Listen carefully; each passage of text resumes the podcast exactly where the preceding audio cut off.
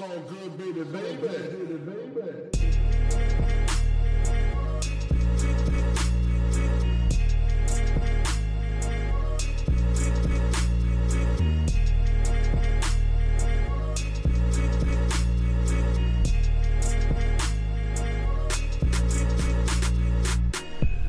Hallo zusammen, mein Name ist Jan Wehn und ihr hört eine neue Folge vom All Good Podcast. Die Orsons haben in der letzten Woche ihr fünftes Album Orsons Island rausgebracht. Das habe ich zum Anlass genommen, mich mit den Jungs zu treffen und ein Interview zu führen, wobei es eigentlich vier Interviews in einem sind. Ich habe nicht mit allen zusammen in der großen Runde gesprochen, sondern die vier getrennt voneinander mit den gleichen Fragen konfrontiert. Das heißt, ihr hört gleich quasi vier Podcasts in einem. Und es geht unter anderem um die Platte selbst, es geht um Spotify-Klicks, um schlechte Eigenschaften von anderen Bandmitgliedern und die Frage, wie lange es die Orsons eigentlich noch geben wird. Viel Spaß! So good, baby, baby. Bist du froh, dass das Album jetzt rauskommt? Ja, na klar. Also ähm, für mich ist es ja dieses Jahr schon das zweite, was released wird. Deswegen bin ich einfach ähm, froh, so einen Batzen weggearbeitet zu haben. Und ich bin natürlich auch gespannt, wie, äh, wie sich sozusagen unser Sprung in die aktuelle Zeit gestaltet. Weil wir haben halt viel dran rumgefeilt, dass wir nicht, ähm, nicht die hängengebliebenen Oldschool-Rapper sind, aber auch nicht ähm, irgendwie die hängengebliebenen Oldschool-Rapper, die jetzt versuchen, die Kids zu sein. Sprich, das wird jetzt, äh, ist jetzt natürlich ein spannendes und wichtiges Album auch für die Band, um irgendwie, ähm, um irgendwie wieder zu wissen, wo man steht und, äh, und auch die Zukunft weiter zu gestalten. So, deswegen, ja, ich bin froh, dass es rauskommt und ich freue mich auf alles, was jetzt passiert. Ja, unbedingt. Ähm, es hat, sehr, wir hätten auch noch für immer weitermachen können, weil wir so viele Skizzen haben sich natürlich über die Zeit angesammelt, über diese drei Reisen, die wir auf die Inseln gemacht haben und so. Jeder hat so viel äh, Input. Äh, unser Dropbox ist übergequillt. Wir hatten, was weiß ich, 80 Lieder wieder oder sowas. Und es, wenn wir nicht irgendwann einfach gesagt hätten, hey, jetzt gibt es ein Release-Datum, dann wäre das ins Unermessliche gegangen und wir hätten noch 400 Songs machen können und es wäre nie rausgekommen. Deshalb bin ich sehr froh, dass es tatsächlich ein, ein Endpunkt gefunden hat in, in, in dem Release-Date ähm, und wir jetzt meiner Meinung nach die stärksten Songs äh, äh, ausgesucht haben und ich freue mich, dass äh, das in die Welt hinaus befördert wird. Ähm, ich bin froh, ich habe ich das, also froh ist natürlich so eine Frage, ne? Bist du froh, ob das Album rauskommt? Ich bin, ähm, ich bin eher so gespannt und neugierig, wie es ankommen wird, so und was den Leuten am meisten gefallen wird und ähm, genau, ich bin gespannt aufs Feedback auf jeden Fall. Ja, ich, ich bin sehr froh, die, die letzte äh, Fertigmachphase des Albums, die sich so verzögert hat, weil Tour natürlich noch in seinem Soloalbum war und das äh, von langer Hand nie so geplant war und ganz plötzlich war das alles viel näher beieinander. Die war dann doch echt anstrengend. Da waren wir wie im Bootcamp äh, mit, vielleicht haben es die anderen schon gesagt, mit der Zwiebel.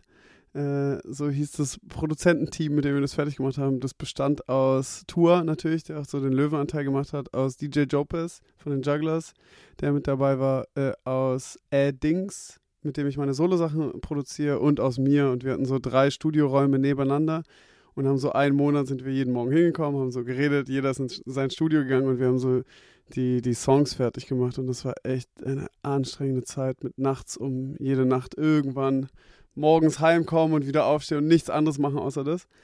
Und wenn man dann sowas nochmal so äh, als Endspurt für ein Album gemacht hat, ist man sehr froh, wenn es rauskommt. Wenn du jemanden triffst und er dich fragt, was du beruflich machst, was sagst du dann? Dann sage ich eigentlich immer, ich bin Musiker. Tatsächlich. Ich habe mich früher immer dafür geschämt, äh, Rapper zu sagen oder sowas, weil das ist ja auch nicht wirklich äh, bis ins Letzte richtig. Äh, ja, Musiker. Musiker, sage ich. Ja, meistens kommt dann so, ich bin Musiker. Wobei eigentlich irgendwie müsste man, weiß nicht, Künstler oder einfach Freiberufler sagen oder so. Weil Musiker und dann muss man es wieder, echt, was spielst du denn für ein Instrument? Ist dann die nächste Frage. Und dann ist man so, oh. Und dann muss man es eigentlich schon selber irgendwie, ich muss mir das mal angewöhnen, nicht immer sofort Musiker zu sagen, sondern oder einfach sagen Privatier. Irgendwie sowas vielleicht werde ich mir angewöhnen. Ich bin Privatier. Ähm, Musiker. Und dann kommt immer die Frage, was für Musik? Und dann sagst du Rap, aber auch so Gesang ein bisschen so, aber ein bisschen Rap auch. So. Äh, so war, irgend sowas in der Art wie Musik. Wie findest du Rap? Ich finde es okay. Ich finde es ähm, ich find's interessant. Ich finde es vielfältig und das finde ich gut. Ähm, ich finde, sage ich mal, die mediale Abbildung davon ein bisschen ähm, ein bisschen unisono und nicht so und nicht lang nicht so vielfältig wie ähm, wie die Szene an und für sich ist. Genau das. Und ich glaube, das ist auch das, was bei dir Mozart irgendwie mein mein Approach war, was ich äh, damit sagen wollte, ist, ähm, guck mal, wir stellen das einfach dar. So sieht's aus. Nicht, ey, schau mal, wir sind dagegen oder wir sind irgendwie restlos dafür oder so, sondern hey, so sieht's aus. Wir haben eine Einigungsgröße, die ist Mozart. Jeder würde sagen, okay, das war jetzt nicht der allerwackste Scheiß, den er gemacht hat, so. Und ähm, was bedeutet jetzt eigentlich das im Abgleich mit uns so oder mit, mit der, mit Hip-Hop, mit deutschem Rap zurzeit so. Und ähm, genau. Und interessant ist irgendwie dabei, dass wir gar keine endgültige Position haben in der Band. Also die einen finden das super geil, wie es gerade ist, diesen ganzen Autotune-Kram und so. Die anderen so, ja. Na, also ich kann dir jetzt spontan wahrscheinlich schon sagen, wer was von den Orsons sagen wird. Aber das lassen wir jetzt einfach, das machen wir jetzt einfach äh, nacheinander geschnitten. Mm, Rap finde ich, also es ist natürlich äh, äh, ein großer Teil meines Lebens und ich, eigentlich liebe ich Rap. Äh, es ist nur so, dass ich über die letzten sieben Jahre, sechs Jahre, ich weiß nicht, meinen Horizont so in andere Dinger äh, weiter geöffnet habe, dass es tatsächlich wirklich nur ein Teil von, von diesem, also nur ja, in dem ganzen Spektrum gesehen ein Teil davon ist, aber jetzt nicht mehr mein ganzes Leben wie damals mit 17 einnimmt, wo nur Rap, es gibt nur Rap, es darf nur Rap geben, ah, so. Äh, ich bin, ich liebe es nach wie vor, ist aber tatsächlich jetzt nur so ein kleines Pizzastück in, in dem großen Spektrum, was ich gerne in meinem Leben habe, musikalisch. Äh, geil, super. Ich liebe Rap. Ich habe gestern ähm, den äh, Jonah Hill-Film Mid-90s angeguckt. Hast du ihn gesehen?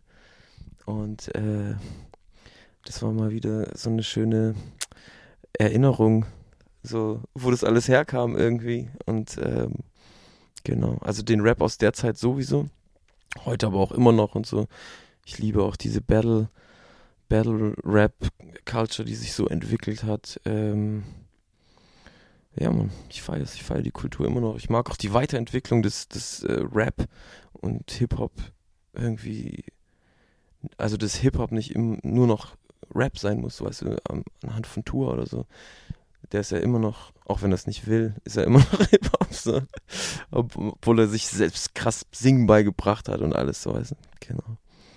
Ich liebe Rap. Ich finde Rap immer noch sehr gut. Ich fand Rap immer gut. Ich finde es immer sehr gut und bin auch immer noch gleichzeitig auch sehr schnell gelangweilt, wenn sich so Patterns zu oft wiederholen. Und das ging mir in Dipset-Zeiten so und das ging mir in Boom-Bap-Zeiten so und das geht mir in Autotune-Zeiten so. Wenn irgendjemand was Freshes macht oder irgendwie so einen neuen Weg findet, bin ich nach wie vor Fan und werde das, glaube ich, immer bleiben. Und wenn jemand äh, einfach stumpf irgendwas wiederholt, weil es so funktioniert, dann finde ich es kacke. Und ich glaube, da ist die, die Ära eigentlich scheißegal. Bist du manchmal neidisch auf die Klicks von Kapi und Co.? Naja, neidisch bin ich nicht, nee. Also und schon gar nicht missgünstig, so dass ich denke, oh, die haben das nicht verdient, das auf gar keinen Fall. Ähm, ich würde mir manchmal wünschen, dass, ähm, dass die Leute etwas mehr diggen, weißt du? Also dass sozusagen, dass es auf eine breitere Fläche überschwappt, diese enormen Klickzahlen einfach auf sich, auf, auf, auf eine breitere Szene auswirken. Das wäre vielleicht ganz schön so. Weil es, was, was tatsächlich passiert ist, dass es, dass die Szene sich total, also wenn man überhaupt von einer Szene sprechen kann, dass sie total aufgesplittet ist in verschiedene Bühnen, wenn du so willst. Ähm, es gibt irgendwie diese Spotify dominierenden, Klickzahlen sprengenden Künstler, ähm, die aber irgendwie auch krass in ihrer Welt stattfinden und aber auch bleiben. Dann gibt es irgendwie Künstler wie uns und weiß nicht, Casper und Trettmann und irgendwie Jessin, A zum J und ähm, zig andere Festivalbands, die live viel spielen und die, die live auch gut funktionieren und so, die aber dann wiederum bei, bei, bei Spotify vielleicht gar nicht so äh, jetzt, weißt du, so irre scoren. Und dann gibt's wieder äh, zig andere Ausprägungen und so und da äh, ist irgendwie halt medial abgebildet, vor allem natürlich da, wo der Hype gerade ist. Aber fair enough, so ist es nun mal. Mm, Also neidisch direkt nicht, aber ich finde es schon krass und und habe dann sofort so eine, oh Gott, ich, wir sind alt und wir können nicht mehr so Anschluss finden in dieser, in diesen neuen, mm, in diesen neuen, wie sagt man da, äh, ja, Medien, ne, in, in, in diesem ganzen neuen Ding, weil als, als wir unser letztes Album rausgebracht haben, war, waren Streamingdienste wie Spotify und so weiter nur so am Rande. Das ist so, ah, da gibt's so ein neues Ding, aber was weiß ich. Wir haben trotzdem noch klassisch CD-Verkäufe und alles war cool und im Saturn gab's noch CDs und so weiter und so fort.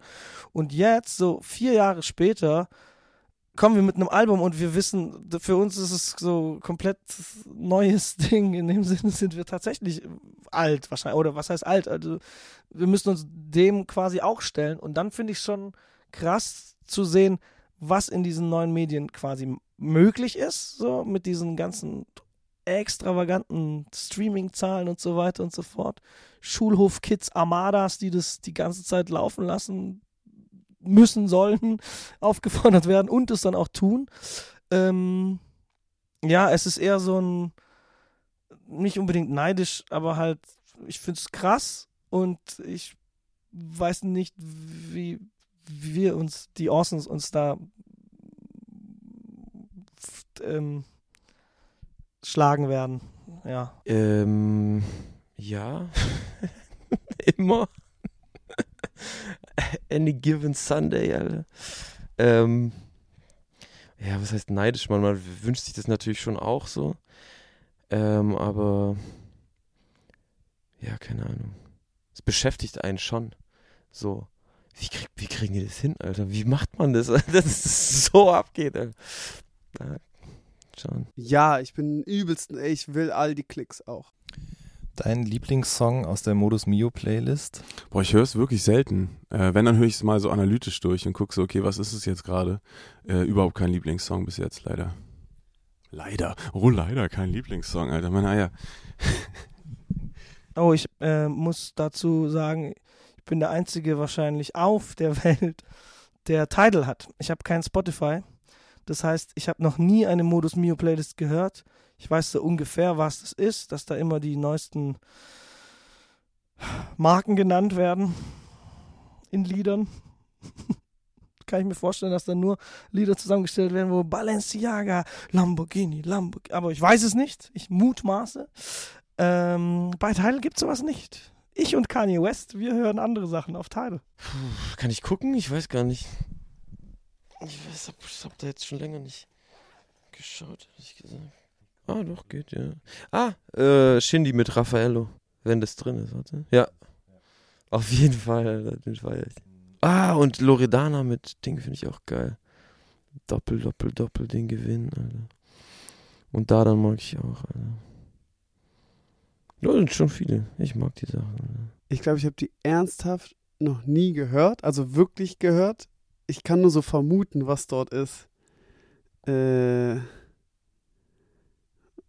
ist zum Beispiel, ist Kimo in der Modus Mio Playlist? Nee. Ist Apache in der Modus Mio Playlist? Die Sachen finde ich ganz witzig. Das könnte da drin sein. Äh, ist A zum J in der Modus Mio? Auch nicht. Äh, wer könnte denn da noch reinreichen, den ich gut finde? Das ist schwierig. Das ist äh, richtig so Gatekeeper-Shit. Echt? A zum J schaffst du auch nicht rein. So ist so. Okay. Krass. Ähm. Dann vielleicht, also wenn Apache drin ist, dann Apache. Hast du einen Deutschrap Guilty Pleasure? Nö. Die Orsons sind mein Deutschrap Guilty Pleasure. Guilty Pleasure. Es führen irgendwelche Namen so durch, aber das meiste ist dann, da- dann Cappuccino, was gab's denn alles? Jazz, nee, Cappuccino, äh, hatte ich irgendwas, Guilty Pleasure, was? Nee, eigentlich war alles cool, wenn, wenn ich's gehört habe, war's cool. Vielleicht, Moment, Moment. Ich mochte dieses Ich bin der Martin, ne? Dieter Krebs. Das mochte ich sehr. Das war grandios. Ja. Ich weiß nicht, die sind vielleicht für mich dann so Guilty Pleasure, aber eigentlich noch so ganz normal. So, deswegen äh, weiß ich gar nicht. Ich keine Antwort leider. Ist es dir manchmal peinlich, an Orson zu sein? Nö. Das war mir früher unfassbar peinlich, bis ich äh, Stück für Stück mehr akzeptiert habe, dass ich eben so ein peinlicher Typ bin und dass es irgendwie auch ein, ein Teil meiner selbst ist. Und ähm, wahrscheinlich ist jeder ein Orson. Die einen stehen dazu und die anderen nicht so. Ich find's okay. Nein, ich kann mich an keine Situation erinnern. Äh, aber mir ist selten dann auch sowas. Obwohl, ah, nein. ich bleibe bei Nein. Ähm, nee, eigentlich nicht. Nee, gar nicht. Ich glaube, das geht nur Mackis und äh, Tua so. Ähm, weil ich, ich mag die Orsons sehr gerne, weil ich dann in Interviews nicht so viel reden muss, weil ich das oft äh, schwierig finde. Äh, ich habe ja meine Introvertiertheit entdeckt und lerne sie gerade zu akzeptieren. Und äh, da habe ich gelernt, dass es als Introvert so normal ist, dass man auf Fragen oft sich erst so zurückzieht und viel länger Zeit braucht, so, um dann cool antworten zu können. Und ich merke, das, das genieße ich an den Orsons sehr, deswegen fehlt mir das gar nicht, weil immer wenn ich so, ich liebe Solo zu sein, so, ich liebe es dann kompromisslos einfach machen zu können, was ich machen will, so. Musikalisch, aber dann sobald die Promophase losgeht, merke ich so, oh Gott, was, jetzt muss ich schon wieder darüber reden und ich habe dann nie die, so diese Ausweichmöglichkeit, dass Bartik einfach irgendwas sagt und was Witziges, ah, und ich kann einfach daneben chillen und so, ja, ja, cool, cool. So, das liebe ich halt total daran. So. Deswegen ist mir das nicht, nicht peinlich so. Und ich glaube, den Jungs ist ja auch peinlich, weil, wie, weil ich halt eher so poppige Sachen mache und dann immer die immer so ein bisschen die poppigere Ding ziehe und so. Und ich glaube, das ist denen dann oft so ein bisschen, bisschen peinlich. Ähm, manchmal ja, aber nur, wenn mir selbst davonläuft, so was denn die Orsons sind. Und manchmal nehme ich das so von der Außenwahrnehmung wahr und äh, in, in seiner schlechtesten Form. So, aber auch wenn ich schlecht in Form bin. Und dann, wenn zum Beispiel heute kam Schneeweiß raus und da habe ich mir gedacht, okay, wow, wir machen eigentlich voll das progressive Zeug. Äh, und dafür bin ich eigentlich angetreten. Und dann korrigiert sich so wieder. Und manchmal, wenn aber wir in einem Interview sitzen und, und alles flitzt und piept und es ist so super flitzpiepig, flitzpiepig und äh, ich gucke an mir runter und habe einen bunten Anzug an und, ähm, und wir reden nur über Mozart und Autotune und so, dann äh, kann es natürlich auch vorkommen. Aber das springt dann äh, meistens wieder zurück ähm, zu dem Moment, wo ich einfach mir einen Spaß erlaube mit drei sehr guten Freunden. Für welche Line von dir selbst schämst du dich und warum? Ich schäme mich gar nicht für eine Line, ich schäme mich für, ähm, für alles sexistische, homophobe, dumme, was ich in meinem Leben so gesagt habe. Und ich habe einiges gesagt. Und ähm, das lässt sich auch nicht wieder gut machen oder wegmachen. Die einzige Entschuldigung, die ich hervorzubringen habe, ist sozusagen, ich war echt verdammt jung und, und, und super unreflektiert. Und ähm, ich war in Kreisen, in denen das total normal war, dass man, dass man sowas von sich gibt, ohne dass man das aber auch wirklich so gemeint hätte. Und ähm, ich kann nur äh, alles überkrass relativieren und sagen, es tut mir super leid, würde ich nie wieder sagen und ist gar nicht mein Gedankengut. Aber ähm, ja, so war es nun mal. Oh, da gibt es ein paar, aber das ist schon dann immer lange her, weil in den ersten zwei Orsons-Alben, w- äh, wo wir noch nicht so sehr dann die Texte reflektiert haben, sondern du hast was geschrieben, okay, nimm es auf, das ist auf dem Album drauf. Ähm, da waren echt paar krasse Sachen. Ich habe so, na, ich mag es auch nicht wiederholen. Das ist mir peinlich. Da ist mir peinlich, ein Orson zu sein. Dann doch, weil äh, die, diese Lines gehören nicht ähm, gerappt. Es tut mir leid, aber ähm, ja, sie sind auf den ersten zwei Orsons-Alben zu finden. Boah, ganz viele alte Lines. Also ich glaube, die ersten, ersten Jahre so äh, schäme ich mich für. Also schämen ist jetzt auch so ein starkes Wort, ne? aber es ist mir schon unangenehm, was ich da alles geschrieben habe, als ich mich noch so noch nicht gefunden hatte, so als, als Künstler und ähm, und so auch immer mal wieder, man, ich schäme mich für bis mein komplettes zweites Album, das ich so vorzeitig, oh, Zeitdruck, äh, wegen dem neuen Orsons-Album, oh, ich muss jetzt mit dem fertig werden. Und äh, dann habe ich so einen Cut gemacht und das so rausgebracht und es war scheiße und ich schäme mich eigentlich für fast die komplette Platte. Äh, es sind so zwei, drei Ausnahmen so, aber der Rest ist alles Dreck. Dein Lieblingssong auf dem neuen Album? Mein Lieblingssong auf dem neuen Album ist, lass mich mal überlegen. Mm, mm, mm, mm, mm. Hm. Schwer zu sagen, ehrlich gesagt. Äh, kann ich dir gerade gar nicht sagen. Lieblingssong auf dem neuen Album. So ein ist schwierig, aber ich mach's mit so einem Schrägstrich. Äh, Schneeweiß, das Geschenk. Boah, ist schwierig, Mann. Ich finde echt viele gute Sachen. Äh, äh, Schneeweiß ist ja heute rausgekommen. Den, das ist halt so, den mag ich halt, weil es so ein Solo-Song ist und der auch so krass. Äh, war so ein Magic Moment auf jeden Fall. Auch der ganze Tag so.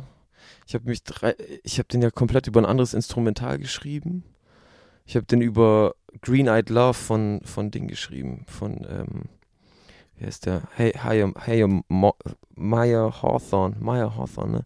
Äh, und der kam mir über dieses Instrumental und dann habe ich mich, ich glaube vier Tage, es war auf Gran Canaria, auf so einem Vulkan bin ich hochgefahren, morgens noch in der in, in der Dunkelheit, äh, habe mich dann so hingestellt im Mietwagen so oben auf diesem Vulkan. Dann kam die Sonne hoch und ich habe den Beat angemacht und so und auf einmal überkam es mich so, auf einmal war das Ding da und ich habe mich nicht getraut, den, den Jungs zu zeigen, so drei, vier Tage war ich so, Alter, ich, ich kann das nicht und dann irgendwann war ich so mit Tour, Alter, ich so, hey Tour, hör mal das, wie findest du das? Alter? Und dann, der so, oh, das ist schon geil, ey, was ist der, voll schickig und Mama. Und hat er voll die Vision bekommen und hat halt die, dieses Brett dann daraus gemacht, so. Ähm, genau. Den mag ich jetzt gerade, weil er halt aktuell heute rausgekommen ist. Ansonsten, ähm, Bartek hat auch eine krasse Solo-Nummer. Wobei da auch Tour drauf ist. Äh, sowas von egal wohin. Sog finde ich geil, weil wir diese, diese, diese Reise da innerhalb von diesem Song machen und so. Ähm, Mann, ich finde das Album schon echt krass gut. Das, ich mag eigentlich alles. So. Hm, das ist gar nicht so leicht, ähm, das so zu sagen. Ich bin überraschenderweise so Fan von dem Feuer- und Öl-Song, der so eigentlich so ein Tour-Song ist auf einem Jopes Jugglers Beat, so der eigentlich so von, von seinen Bestandteilen so gar nicht so mein Lieblingssong wäre, so auf dem Papier. Aber irgendwie, der zeckt mich voll und äh, so musikalisch und so vom, vom Vibe, wo ich mich am meisten freue, den so eigentlich auf dem Festival oder so zu spielen, ist, glaube ich, sowas von egal. Der so ein, ähm, eine Bartek-Skizze war und ursprünglich ganz anders klang, so. Und der mir so musikalisch einfach äh, so, glaube ich, sehr gut gefällt. Vielleicht die, aber ich, ich kann es dir so nicht sagen. Hast du schon mal wegen den Orsons geweint? Nein, gemeint habe ich nicht. Aber mich geärgert habe ich schon wirklich oft. Geärgert und ich war, ich habe schon wirklich Krisen geschoben so. Und ähm, ich finde aber auch, das muss man auch mal sagen, wir kehren das natürlich krass nach außen, außen, nach außen. Ähm, und ich weiß, dass es bei allen allen anderen Bands, die ich kenne und allen anderen Artists, die ich kenne, ganz genau der gleiche Struggle ist. Nur die lächeln das halt schöner weg und wir haben halt uns irgendwie schon fast zur Marke gemacht, dieses Gejaule immer nach außen zu tragen. Oh mein Gott, es ist so schwierig. Wir haben es so hart. Bestimmt. Also klar, wir haben alle, alle, alle haben schon die allerkrassesten Sachen wegen den Außens gemacht und ge geweint. Bestimmt. Ähm, ich meine, ich meine mich zu erinnern, dass als ich auch angefangen habe zu rauchen wegen den Orsons, weil ich mich mit Tua nicht in einem Raum befinden konnte zu Zeiten von Das Chaos und die Ordnung, als wir dieses Album gemacht haben und wir uns nur gestritten haben und nie einer Meinung und komplett Dings. Da, ich glaube, in der ähm, in der Zeit habe ich auf jeden Fall oft äh, am Rande des Wahnsinns äh, Tränen verdrückt aber dann habe ich angefangen zu rauchen, dann ging das weg. Ich lege jedem ans Herz, der nicht weinen möchte, dass er anfängt zu rauchen. Mittlerweile habe ich aufgehört. Das rate ich noch viel mehr jedem. Ich weine sehr oft und viel. Ich, find, ich finde ja, jeder sollte jeden Tag einmal weinen. Ähm, deswegen wahrscheinlich schon, aber ich erinnere mich jetzt gerade nicht konkret an eine Szene. Eher an Szenen, wo ich es mir dann verkniffen habe und wütend geworden bin an, der, an dessen Stelle. So. ja, aber ich, ja, keine Ahnung. Vor Lachen, ja. Sehr, sehr häufig. Äh, aber aus, aus äh, Trauer noch nicht. Kommt noch. Ähm, wen von euch vieren magst du am liebsten und warum? Ich mag niemanden am liebsten. Ich hasse alle gleichmäßig. Oh, das ist ja eine ganz gemeine Frage. Das ist ja hinter, eine, eine hinterfotzige Frage. Das, ist, das kann man ja nicht sagen, welchen Orsons magst du am liebsten. Mich selbst. Ich liebe mich. Ich bin ein guter Orson. Geil. Ähm, boah, das kann, weiß ich nicht. Ich, ich mag jeden für, für seine, seine coolen Seiten so und hasse jeden für seine ekelerregenden Seiten. ja. Also ich will mich jetzt festlegen. Ich will jetzt nicht so eine komisch, äh, so eine diplomatische Antwort oder so ähm, hier versuchen, sondern ich will mich festlegen. Ich mag Cars am liebsten. Mit Abstand. Mit Abstand mag ich Cars am liebsten. Ähm, weil wenn man wenn man zu Cars, also mit, mit Cars in, in Kommunikation treten, ist ein sehr langer Gang zu ihm, ein sehr langer dunkler Gang zu ihm. Und wenn man den durchgelaufen ist, ist das ein, der krasseste Ort und da können die anderen außen überhaupt nicht mithalten. Alter, Scheiße. Wen magst du dann am wenigsten? Auch das ist natürlich super fies, Alter. Ähm, ich wette, das kann, sagt keiner irgendwie äh, ganz genau. Ähm, weißt du, was, ist, was interessant ist, ist? Es gibt immer so von Album zu Album Leute, mit denen man sich mehr äh, versteht. Also es geht jetzt ums Musikalische, nicht ums Freundschaftliche. Und dann Leute, mit denen es irgendwie weniger harmonisiert von Album zu Album. Und ich weiß, dass es diesmal ganz viel mit Bartek zu tun hatte. Also zwischen Bartek und mir ist ganz viel passiert bei dem Album so. Äh, gar nicht persönlich, sondern irgendwie sind ganz viele Geistesblitze entstanden da an der Schnittstelle zwischen ihm und mir. Auf eine ganz besondere Art. Zum Beispiel haben wir, ähm, haben wir voll viel zusammen geschrieben, was ich so eigentlich noch gar nie richtig gemacht habe und was wir auch bei den Orsons weniger gemacht haben, als wir vielleicht äh, eigentlich uns gewahr waren. So, wir dachten ja klar, wir schreiben Hooks zusammen und so weiter, aber diesmal haben wir wirklich viel so Parts zusammengeschrieben und äh, viel auch Parts von anderen, von anderen zerpflückt und gesagt, hey, aber guck mal hier, die Zeile finde ich noch nicht so geil, überleg doch mal so und so und so. Und das fand ich mega produktiv. Und zum Beispiel ist Feuer und Öl, äh, der vielleicht, um das noch im Nachhinein zu sagen, einer meiner Favorites ist auf dem Album. Ist nur so unsexy, das zu sagen, weil ich so viel drauf bin auf dem Song. Der ist äh, zwischen Bartik und mir irgendwie entstanden in so einem Geist, gemeinsamen Geistesblitz. Und, äh, und das ist so voll die schöne Entwicklung für mich. Voll geil, dass, dass wir da so harmonieren. Harmonisieren. Harmonisieren, Ding. ähm, den Orson, der sich, also immer den Orson, der sich querstellt. Das ist dann immer ein anderer, aber äh, den mag ich dann am wenigsten. Am wenigsten von den Orsons ganz klar mich selber. Dein Lieblingsaccessoire oder Kleidungsstück von Cars? Ja, also der, der Kindergürtel um den Kopf mit der Indianerfeder war schon eine Ansage, würde ich sagen. Das war schon eine Ansage. Auch so beim durch die Straße laufen, was das so. Man muss es halt tragen können, weißt du? Tragen und ertragen können muss man es. In Cars kann beides. Äh, Deswegen, mein Lieblingsaccessoire von Cars ist Cars. Und das ist die Antwort, die jeder von den anderen Orsons wahrscheinlich auch sagen würde. Äh, Im momentanen Outfit ist es die Leggings. Ich finde, wenn es einer tragen kann, dann unbedingt er. Das sieht mega geil aus. Bei jedem anderen wird es einfach, würde man sagen, okay, wow, was ist das? Aber bei ihm ist es so, ey, ja, man sagt, man sieht's und sagt, ja, ja, ich unterschreibe das. Und das finde ich mega. Ach, die. Ich, ich mochte äh, die Feder in meinem. Die Feder war cool, weil die mir von so einem. Ich habe angefangen vor dem Chaos und die Orsons Album, Chaos und die Ordnung Album, äh, angefangen dieses, dieses Band da zu tragen und dann hat man mich immer Indianer und so, hey, du siehst aus wie ein Indianer, du siehst aus wie ein Indianer. So, habe ich bekommen so. Und ich so, hä, nein, Mann, ich wollte einfach cooles Bandana, das davor noch keiner getragen hat. Und äh, sah aber wohl so aus, ne? Wie ein Native American äh, angelehntes Kostüm und dann äh, habe ich mich damit beschäftigt und habe so äh, gelernt, dass so die Federn immer so ein spirituelles, so eine spirituelle Auszeichnung waren so. und dass die nur übergeben werden konnten. Also die konnte man sich nicht selbst dran machen, so, sondern die konnte nur übergeben werden äh, von ja genau. Und äh, dann waren wir irgendwie auf Tour, hatten Off-Day oder zwei sogar, waren auf so einem, äh, an der Nordsee, an, an, einem Campingplatz und wir hatten als Nachbarn so eine Familie, ne?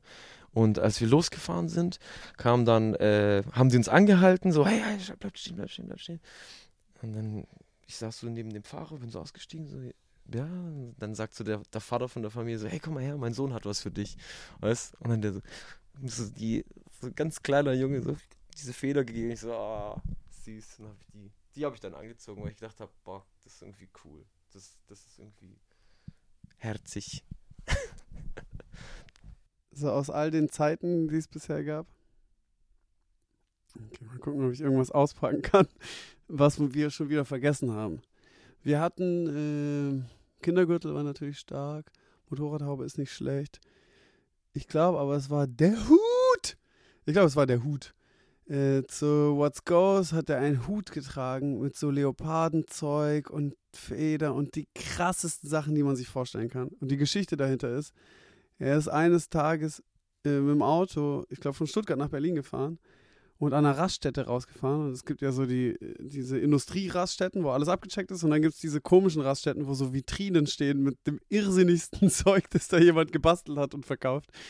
Und er hat diesen Hut in so einer Vitrine gesehen und hat den an der Raststätte gekauft und ist in Berlin angekommen und hat uns gesagt, hey, ab heute werde ich diesen Hut immer tragen.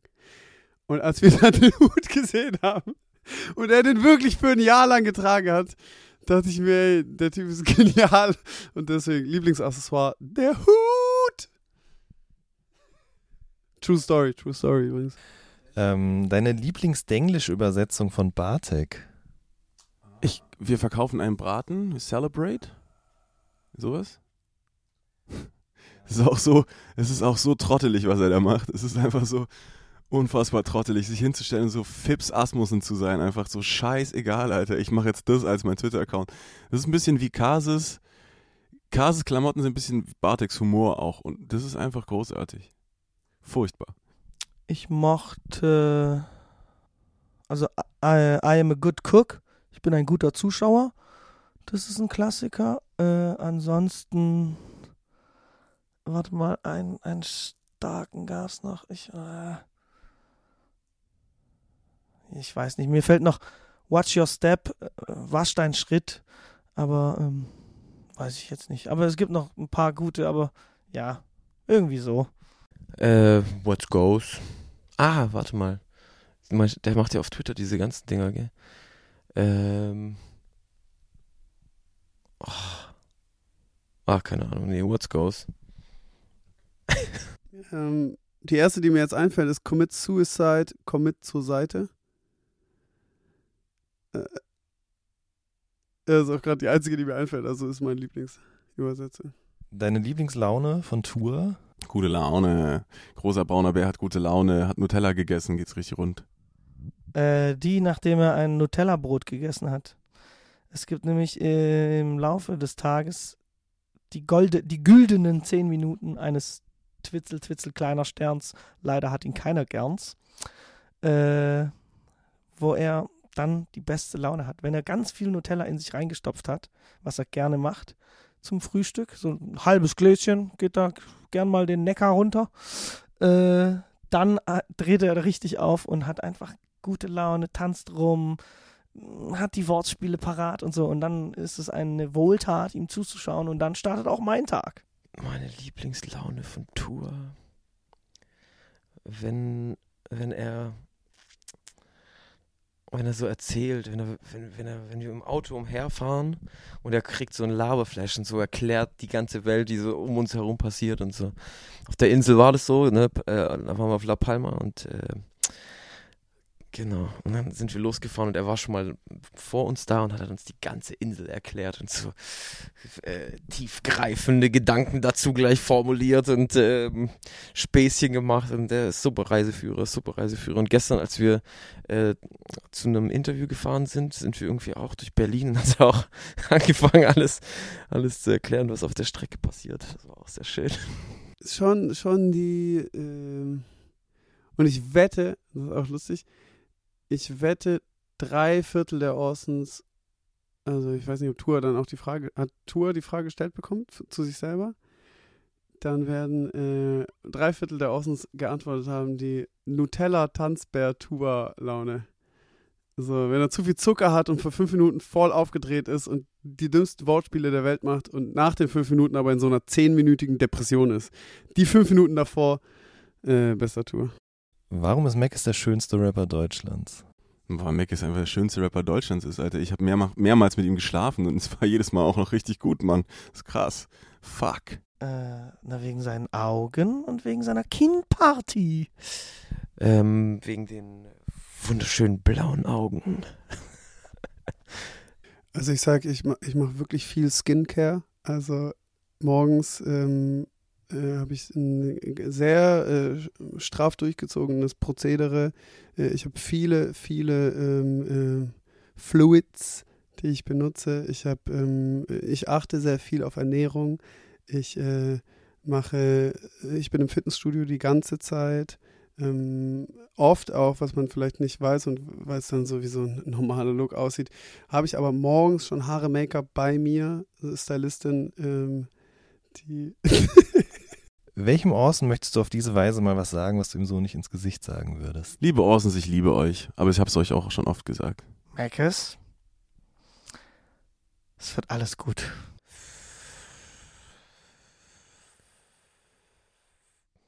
Fällt mir nichts ein. Nichts. Das geht an euch alle drei, ey. Weh, ihr habt irgendwas Schlechtes über mich hier gesagt. Junge, Junge, Junge. Also wehe, ein schlechtes Wort ist von euch. Traut ihr euch nicht, das mir ins Gesicht zu sagen, oder was? Ihr seid echt Verräter. Wie lange wird es die Orsons noch geben? Das ist ja immer die Frage, so, ne? Wahrscheinlich für immer. Bis der erste schwarze Papst gewählt wird. Darf man das sagen? Ist das was Schlimmes? Aber vielleicht ist es auch nicht die richtige Antwort. Nachher wird einer gewählt nächstes Jahr. Oder wann weiß ich, wann die Wahlen sind. Und dann gibt's, müssen wir die Orsons auflösen. Lass mich das nochmal überdenken. Wir streichen das nochmal durch. Oder ist ja ein Podcast. Also denkt es euch weg. Ähm, ich sage, wie lange, wie lange wird es die Orsons noch geben? Ähm, lange. Äh.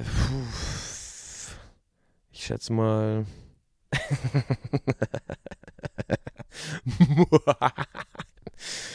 ähm, also 30 Jahre auf jeden Fall. Ich weiß nicht, ob, es, ob wir es länger schaffen. Also das, das steht noch in den Sternen. Nicht mehr so lang. Und was passiert danach? Dann sind wir mausetot. Danach wird die, also wenn es die Orsons nicht mehr gibt, wird die ganze Erdoberfläche ganz anders aussehen. Die Alpen gibt es nicht mehr, äh, Kontinente sind wieder zusammengewachsen äh, wahrscheinlich gibt es nur noch hier und da vereinzelt Menschen auf dem Planeten. Danach ähm, schätze ich mal eine Fusion mit einer anderen Gruppe noch so. Also wer, welche das wird, weiß ich nicht. Keine Ahnung, vielleicht ähm, mit Bilderbuch oder so oder äh, den 257ers. Keine Ahnung. Mm, Also wie ich es mir so perfekt vorstelle. Bartek schafft es letztendlich doch eine unfassbar äh, in, in den Ausmaßen Mario Barth ähnliche, äh, aber in den Inhalten, äh, wie kann man da nennen? Bartek-ähnliche äh, Comedy-Karriere an den Start zu bringen. Und ich sehe ihn fast nur noch im Fernsehen und er schreibt mir manchmal so WhatsApp zurück mit so Emojis und so und, und freut sich, dass ich noch so teilnehme daran. Und wir sehen uns zweimal im Jahr und liegen uns im Arm mit den anderen auch und freuen uns voll. Und wir besuchen ihn auf, auf seiner Zweitvilla auf Mallorca, wo er so gern ist. Und äh, er, er zeigt da so noch die, die, die, neuen, die neuen Bits, die er sich überlegt hat für sein Programm.